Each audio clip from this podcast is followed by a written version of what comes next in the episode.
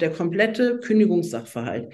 Wenn es jetzt äh, verhaltensbedingt ist, dann müssen die vorherigen Abmahnungen erwähnt werden, die müssen dieser äh, Anhörung beigelegt werden. Wenn es äh, krankheitsbedingt ist, dann muss man wirklich auch alle Fehlzeiten vorlegen, das BEM-Gespräch und so weiter. Und meist ist das irgendwie in dem Anhörungsformular nur so ein Dreizeiler, warum gekündigt werden soll. Und dann steht dann da irgendwie zu häufige Fehlzeiten. Und das ist einfach falsch. Man muss wirklich genau auflisten. In den letzten drei Jahren war der Arbeitnehmer von dann bis dann erkrankt, von dann bis dann. Und die Entgeltvorzahlungskosten sollte man dann auch nochmal da aufführen. Und äh, das ist zu wenig. Also man muss wirklich sehr, sehr viel mehr sich Mühe geben bei der Anhörung des Betriebsrates. Es ist völlig egal, wie der Betriebsrat reagiert auf diese Anhörung. Der kann zustimmen, der kann verweigern, der kann die Frist verstreichen lassen. Aber das Wichtige ist an der Stelle, dass er vorher ordnungsgemäß angehört wird. Weil wenn die Anhörung nicht ordnungsgemäß ist, macht das die Kündigung unwirksam.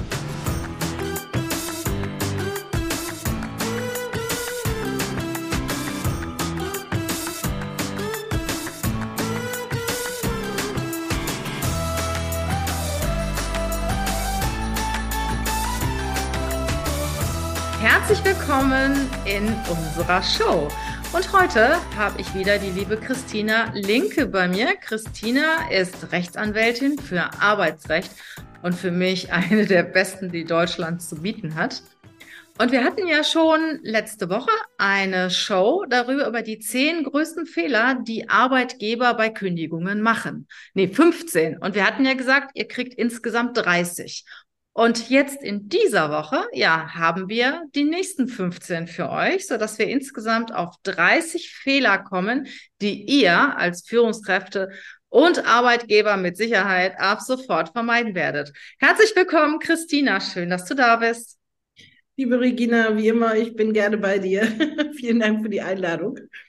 Ja, und äh, ich muss auch wirklich sagen, äh, solltet ihr irgendein Thema haben, sprecht Christine an. Die ist wirklich, was Arbeitsrecht angeht, absolut fit. Und bevor wir starten, ich habe gehört, so zwischen den Zeilen, die Vöglein haben gezwitschert, dass du auch Seminare gibst, ne? so Arbeitsrechtsseminare, oder? Ja, tatsächlich. Wir haben uns ja in der Kanzlei spezialisiert auf äh, Arbeitsrecht. Wir machen auch wirklich nichts anderes. Und wir haben uns spezialisiert auf Arbeitsrecht für Arbeitgeber. Und dort haben wir uns übrigens auch noch spezialisiert auf arbeitgeberfreundliche Arbeitsvertragsgestaltung. Wer möchte, kann also seinen Arbeitsvertrag bei uns einsenden und ähm, bekommt ein kostenloses Feedback von uns über sicherlich zwei bis drei DIN A4 Seiten, wo wir einfach die Schwachstellen aufzeigen und nochmal gucken, da könnte es teuer werden, aber vor allen Dingen auch die Stellen zeigen, wo man richtig Geld einsparen kann und äh, gute Regelungen, bessere Regelungen äh, treffen kann, als das Gesetz es vorsieht. Und äh, klar, ich äh, gebe auch Seminare zu dem Thema Arbeitsrecht und äh, hatten das gerade jetzt wieder diese Woche, also es liegt ja jetzt ein bisschen zurück sozusagen, ja, aber äh, zweitägig haben wir jetzt in Frankfurt Arbeitsrecht kompakt für Unternehmer gegeben, waren über 20 äh, Teilnehmer da und das war wirklich äh, sehr, sehr schön, weil es ist immer ein Unterschied, ob man jetzt trockene Paragraphen erzählt oder ob man einfach viel Storytelling macht, Sachverhalte, in denen sich das Wissen eben auch im Kopf festsetzt, weil man einfach eine Geschichte dazu im Kopf hat und im Herzen hat. Und äh, ja, das mache ich gerne und äh, mache das jetzt auch schon wirklich sehr lange. Also ich glaube, Seminare gebe ich jetzt schon 20 Jahre. Oh, und ich kann das auch bestätigen. Durch einen Satz im Arbeitsvertrag kann man Tausende von Euros sparen. Und äh, es lohnt sich auch wirklich, sich den Arbeitsvertrag mal anzuschauen, Christina zu schicken, mal drüber schauen zu lassen. Ich habe das selber gemacht. Ich habe meinen Arbeitsvertrag äh, an die Mitarbeiter geändert. Und äh, ist jetzt viel verständlicher, auch für die Leser. Sie verstehen, worum es geht. Es ist nicht nur Juristendeutsch, sondern jeder versteht, ähm, was, welchen Inhalt dieses Thema hat und äh, ja, jeder weiß, worauf er sich einlässt und du kannst definitiv Geld sparen und ich merke das gerade am eigenen Leib. Ich habe auch gerade ein Thema vom Arbeitsgericht und äh, da spare ich definitiv Geld durch einen guten Arbeitsvertrag. Wollen wir nicht so viel reden, Christina? Die, ähm, ja, die Zuhörer und Zuschauer möchten gerne wissen, was denn die weiteren 15 Fehler sind. Also ich sage einfach, go, Christina, mit Fehler Nummer 16. Genau, wir hatten aufgehört mit dem Thema Abmahnungen. Und äh, ein Fehler, der auch wirklich sehr häufig vorkommt, ist, dass man also die Abmahnung zeitgleich schickt mit der Kündigung. Und ich hatte schon beim letzten Mal gesagt, Die Abmahnung hat eine Warnfunktion und dazwischen muss also etwas Neues passiert sein. Man kann also, wenn man einen Lebenssachverhalt hat, kann man den nicht verwenden gleichzeitig für eine Abmahnung und denselben Sachverhalt für die Kündigung. Also nach der Abmahnung muss man eine gewisse Zeit abwarten und ich wäre glücklich, ich könnte eine mathematische Formel jetzt sagen. Man muss jetzt noch 30 Tage abwarten und dann kommt der nächste Vorfall und dann kann man kündigen. Aber das gibt es so nicht. Also es muss aber zumindest einige Zeit wieder auch vergehen und man muss also dann auch abwarten an der Stelle und dieses äh, Verhalten muss im Zweifel sich also wiederholen. Ein möglichst gleichförmiges Fehlverhalten müsste sich wiederholen. Also nehmt einfach mit an der Stelle, wenn ein Fehlverhalten da ist, könnt ihr das nicht verwerten für die Abmahnung und Kündigung zugleich, sondern man muss entweder abmahnen oder man muss kündigen. Mhm. Das war jetzt 15, ne? Nochmal. Das war 16. 16, okay. 16. Bei 15 gab es schon beim letzten Mal und das war jetzt 16. Jetzt ist 17 sozusagen. Und das ist der Fehler, ich kündige verhaltensbedingt, ohne einen bestimmten Grund zu haben. Das heißt, was ich sehr häufig erlebe, ist, dass Arbeitgeber unzufrieden sind mit der Leistung des Arbeitnehmers. Das heißt, äh, da wird nicht gut gearbeitet, da wird nicht richtig Gas gegeben, da wird ähm, im Ganzen die Arbeitsleistung zurückgehalten. Also, ne, so, und äh, es gibt aber kein konkretes Fehlverhalten. Und für eine verhaltensbedingte Kündigung muss man aber sagen, ganz genau, an dem Tag hast du das und das gemacht oder eben nicht gemacht. Also an dem Tag hat man den Kunden beleidigt oder man hat äh, mit der Arbeitszeit betrogen oder man hat den Kollegen angegriffen oder so etwas in der Art. Also man kann nicht einfach kündigen, verhaltensbedingt aus dem Grund heraus, dass man vorher praktisch einen Low-Performer hatte. Also es gibt bestimmte Seminare auch nur für die Kündigung von Low-Performern, die die ganze Zeit ihre Arbeitsleistung nicht vollbringen. Aber das ist eine andere Kündigung als eine Kündigung aufgrund von verhaltensbedingten Gründen. Übrigens, ich persönlich bin immer der Meinung, dass man bei Low-Performern ja möglichst schnell zur Tat schreiten sollte und nicht irgendwie noch ein Fehlverhalten abwarten sollte, dann gibt es vielleicht auch andere Lösungen. Dann sollte man vielleicht über einen Aufhebungsvertrag nachdenken, über eine Paragraph 1a Kündigungsschutzgesetz Kündigung, also dass man direkt also eine Abfindung anbietet. Das ist also eine betriebsbedingte Kündigung, wo man direkt sagt, äh, wenn du die drei Wochen Frist verstreichen lässt, dann bekommst du deine Regelabfindung in der Höhe von 0,5 Gehälter. Weil alles das, was ein Arbeit Nehmer schlecht leistet, ist im Zweifel teurer als diese 0,5 äh, Gehälter Regelabfindung an der Stelle. Absolut. Kann das ich bestätigen. Genau. Betriebsbedingte Kündigung ohne Dokumentation der unternehmerischen Entscheidung. Jede betriebsbedingte Kündigung erfordert aufgrund von inner- oder außerbetrieblichen Gründen eine unternehmerische Entscheidung, dass die Anzahl der Mitarbeiter und der Anfall der Arbeitsmenge aneinander angepasst werden sollen. Und diese unternehmerische Entscheidung, das machen die meisten Arbeitgeber nicht, das muss, die muss wirklich dokumentiert werden. Also das kann auch formlos erfolgen, dass man einfach wirklich an der Stelle sagt, aufgrund von den und den Gründen, zum Beispiel Betriebsteilstilllegung oder Zusammenlegen von Abteilungen, ist jetzt die unternehmerische Entscheidung getroffen worden, dass die Anzahl der Mitarbeiter an den Anfall der Arbeit zukünftig angepasst wird. Und dann muss man eben auch genau darlegen, wie soll die verbleibende Arbeit mit den verbleibenden Mitarbeitern demnächst ausgeführt werden. Und die meisten Arbeitgeber nehmen sich nicht die Mühe, eben einfach da nochmal zu gucken bei der unternehmerischen Entscheidung, wie kann man das formulieren, wie kann man es dokumentieren. Und wenn man das nicht hat vor dem Arbeitsgericht, da hat man schon wirklich schlechte Karten bei einer betriebsbedingten Kündigung. Mhm, absolut. Das wird eh eingefordert, ne? Genau. 19. Betriebsbedingte Kündigung ohne Berücksichtigung von anderen freien Arbeitsplätzen im Unternehmen. Man guckt immer erst, gibt es einen anderen freien Arbeitsplatz im Unternehmen. Da guckt man nicht auf Betriebsebene, sondern auf einer höheren Ebene, auf der Unternehmensebene. Und wenn ein anderer äh, freier Arbeitsplatz dort existiert oder wird in absehbarer, freier, äh, absehbarer Zeit frei, dann muss man den anbieten. Und wo ich, wenn ich auf Arbeitnehmerseite wäre, immer sofort gucken würde, ist, ich würde immer auf die Homepage gehen, ich würde immer noch mal gucken im Karrierebereich, sind da noch Stellen ausgeschrieben? Mhm. Also, liebe Arbeitgeber, was müsst ihr machen an der Stelle? Wenn ihr betriebsbedingt kündigen wollt, müsst ihr die freien Stellen von der Homepage nehmen. Mhm. Weil das ist wirklich sehr unvorteilhaft, wenn man selber betriebsbedingt kündigt und gleichzeitig auf der, in, also in dem Karrierebereich noch ähnliche Stellen ausgeschrieben hat. Und wenn es auch nur in einem anderen Betrieb ist. Also das ist wirklich, ich habe jetzt so einen ganz konkreten Fall im Kopf, den ich mal erlebt habe. Ich muss mal gucken, wie ich den so verklausuliere. Es war in Berlin und es war ein Niederlassungsleiter gekündigt worden, da ist ein Store zugemacht worden und ähm, zum 31.01. war der Arbeitnehmer gekündigt worden. Und dann habe ich auf der Homepage geguckt und suchte genau dieses Unternehmen in Wolfsburg, auch wieder einen Niederlassungsleiter, einen Storeleiter. Und zwar genau zum 1.2. Und das war halt Wolfsburg. Ist natürlich von Kilometern her relativ weit weg, aber mit der Deutschen Bundesbahn unter einer Stunde zu erreichen mit dem ICE. Und natürlich hätten sie diesem Arbeitnehmer, den sie dort gekündigt haben, hätten sie ihm diese Stelle anbieten müssen. Und als ich mit dem Gegner telefoniert habe, ich habe damals noch Arbeitnehmer vertreten, war es halt so, dass äh, der gegnerische Anwalt gesagt hat, äh, was was will der denn überhaupt? Wird ja alles zugemacht? Und ich habe gesagt, naja, sie hätten halt eine freie Stelle anbieten müssen. Ne? Und wie kommen sie denn darauf? Und dann habe ich gesagt, ja, Internet, Homepage, ja. Und dann war innerhalb von einer halben Stunde war diese Stelle von der Homepage runter. Aber ich hatte natürlich einen Screenshot gemacht. also bitte lernt aus diesem Fehler, wenn ihr jetzt zuhört, achtet darauf, wenn ihr betriebsbedingt kündigt, dass die Homepage clean ist, ja. Genau.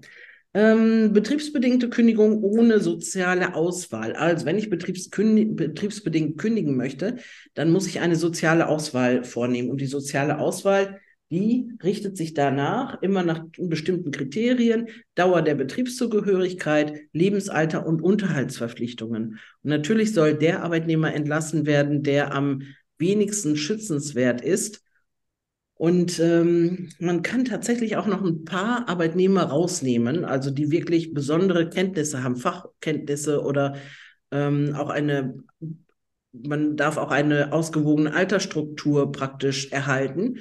Und man muss sich im Vorfeld dann nochmal überlegen, wenn man unbedingt jemanden behalten möchte, der eigentlich dieser sozialen Auswahl dann unterliegen würde, wie qualifiziere ich den denn im Vorfeld nochmal so, dass ich den aus der Sozialauswahl herausnehmen kann? Mhm er bestimmte Kenntnisse? Hat er bestimmte, wenn der Key-Accounter ist, hat er, wie kann ich das nachweisen, dass der eine Rosine ist sozusagen, ja? Hat er bestimmte Privilegien, womit ich darlegen und beweisen kann, dass der äh, nicht vergleichbar ist mit den anderen Mitarbeitern? Also, soziale Auswahl muss auf jeden Fall vorgenommen werden. Ich muss mir im Vorfeld als Arbeitgeber überlegen, wenn ich jemanden dort rausnehmen möchte, wie kann ich das darlegen, dass der nicht in die Bubble kommt der vergleichbaren Mitarbeiter. Mhm, verstehe. Dann wechseln wir schon über zur krankheitsbedingten Kündigung. Und da ist es so, vor einer krankheitsbedingten Kündigung muss immer ein BEM-Gespräch gemacht werden. Das ist ein betriebliches Eingliederungsmanagement. Immer dann, wenn der Arbeitnehmer mehr als sechs Wochen erkrankt ist in einem Zwölf-Monats-Zeitraum. Das ist kein, kein Jahr, kein Kalenderjahr, sondern ein Zwölf-Monats-Zeitraum. Dann muss im Vorfeld vor einer Kündigung ein sogenanntes BEM-Gespräch stattfinden. Da muss man den Arbeitnehmer einladen, hat bestimmte Voraussetzungen dieser Einladung. Man muss den Gesetzestext mitschicken und die Einladung muss auch einen bestimmten Text haben. Und dann ist es im Grunde geht es darum, dass man sagt, ähm, wir haben festgestellt, dass du sehr viel krank bist, nämlich mehr als sechs Wochen in einem zwölf Monats Zeitraum. Liegt es irgendwie an den Arbeitsbedingungen und können wir irgendetwas tun, damit du nicht mehr so häufig krank bist? Der Arbeitnehmer muss dieses BEM-Gespräch nicht annehmen, der muss also nicht dahin gehen. Ähm, das bleibt auch ohne Folgen, aber es bleibt nicht ohne Folgen, wenn man als Arbeitgeber das Gespräch nicht angeboten hat, weil dann verändert sich nämlich nachteilig die Beweislast für den Arbeitgeber. Also bitte, wenn krankheitsbedingte Kündigung, dann nicht ohne vorheriges BEM-Gespräch. Dann Fehler Nummer 22. Wann kann man überhaupt krankheitsbedingt kündigen? Man kann dann kündigen, wenn sehr häufige Kurzerkrankungen auftreten und man guckt immer über einen Zeitraum von drei Jahren und dann muss der Arbeitnehmer wenigstens sechs Wochen erkrankt sein. Und diese, äh, diese Krankheitstage, die müssen eine aufsteigende Tendenz haben. Also aufsteigende Tendenz müssen mehr Arbeit, mehr Krankheitstage werden. Und wenn man jetzt abnehmende Krankheitstage hat, ist das natürlich sehr unvorteilhaft an der Stelle. Das bedeutet, äh, da muss eine aufsteigende Tendenz vorliegen, ja. 23. Mm, Bei Langzeiterkrankungen kann man auch krankheitsbedingt kündigen. Und das sollte aber nicht zu früh sein. Man sagt im Zweifel so ungefähr nach zwölf Monaten kann auch ein vernünftig denkender Arbeitgeber über eine krankheitsbedingte Kündigung bei Langzeiterkrankungen nachdenken. Und ähm, es ist ja eine negative Prognose. Und man nimmt diese negative Prognose aus den Fehlzeiten in der Vergangenheit. Also das darf nicht zu früh sein.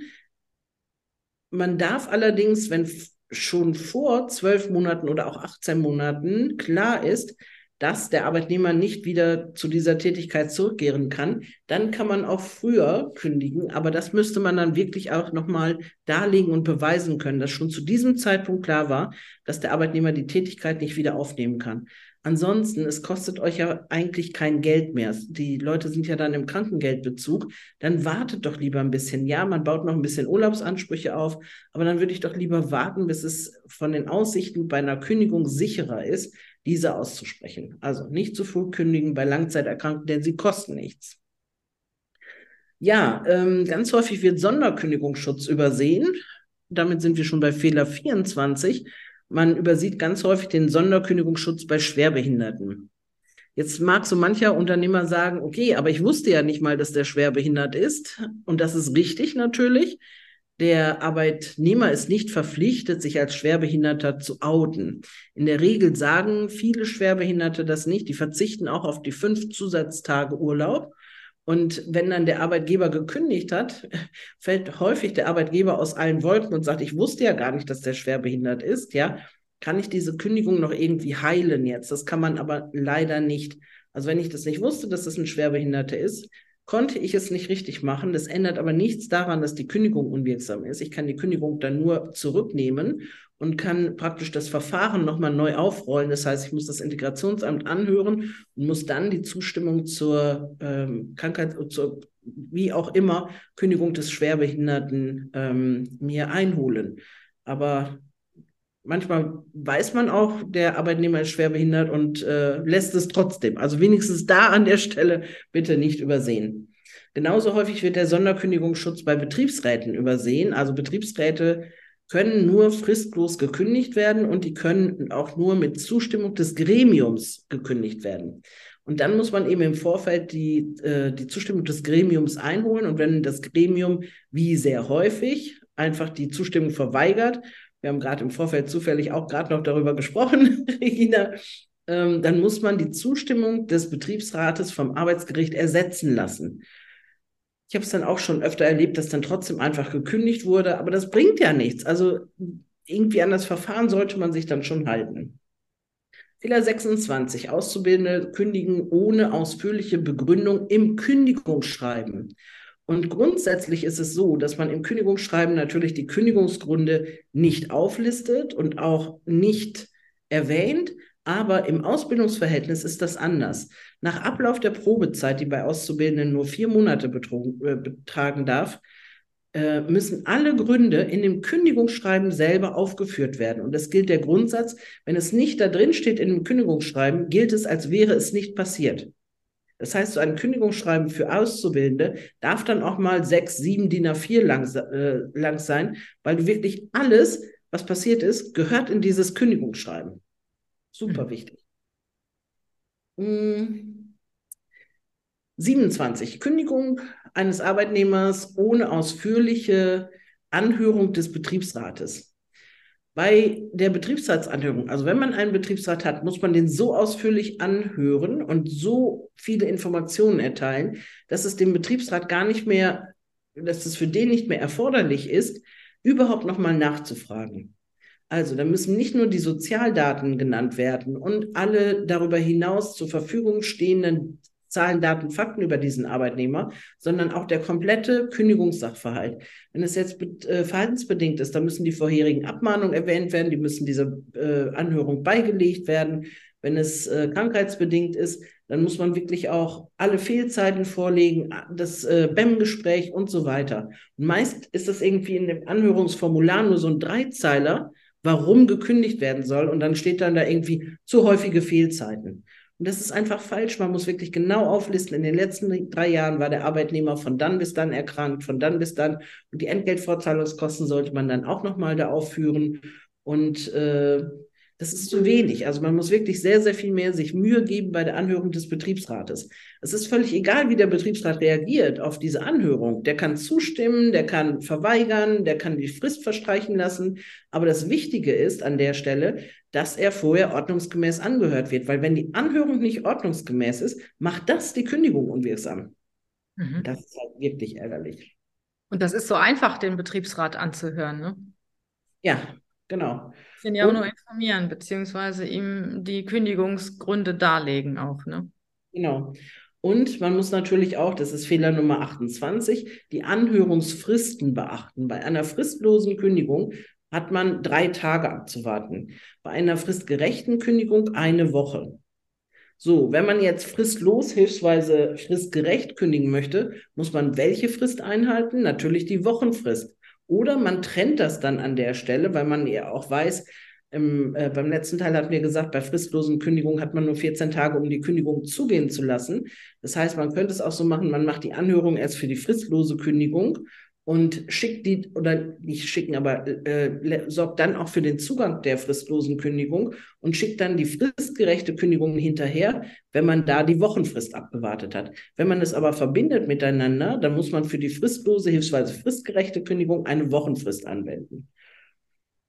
Ja, 29. Änderungskündigung mit Wahlmöglichkeit der Weiterbeschäftigung. Was ist eigentlich eine Änderungskündigung? Eine Änderungskündigung ist eine, erstmal eine echte Beendigungskündigung. Also hiermit kündigen wir das mit Ihnen bestehende Arbeitsverhältnis fristgerecht zum Sohn zu vielten.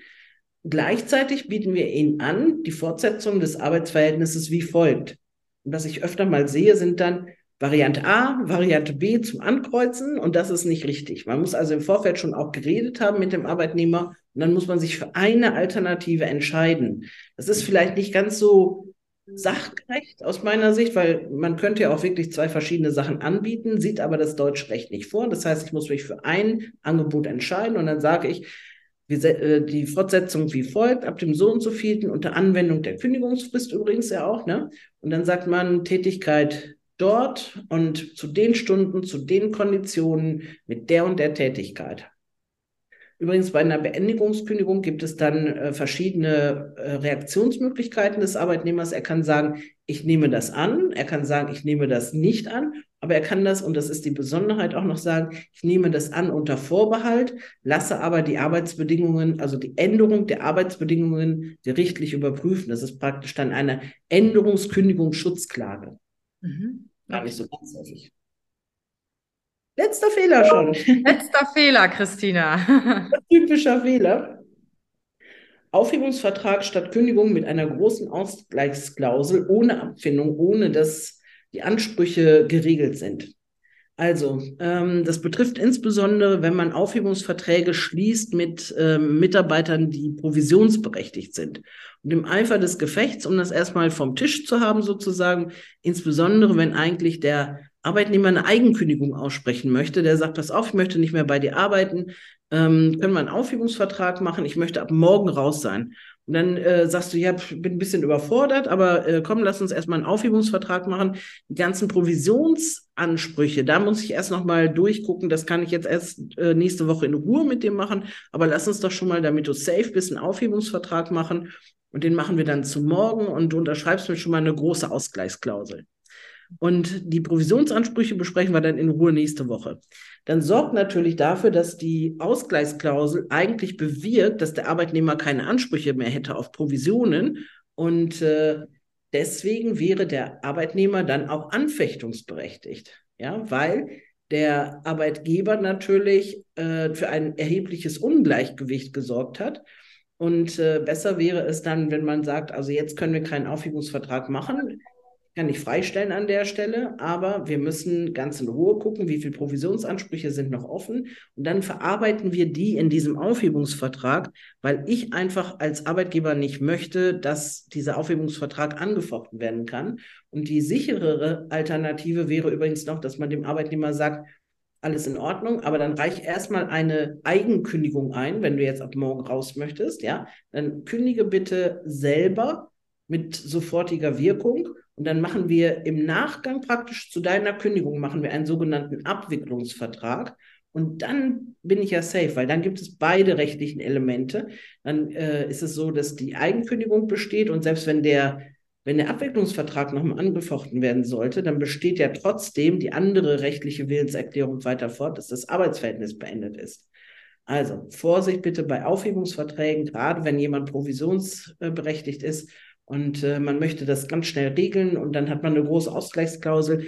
Mir sind da gerade so, weiß nicht, fünf oder sechs Aufhebungsverträge um die Ohren geflogen.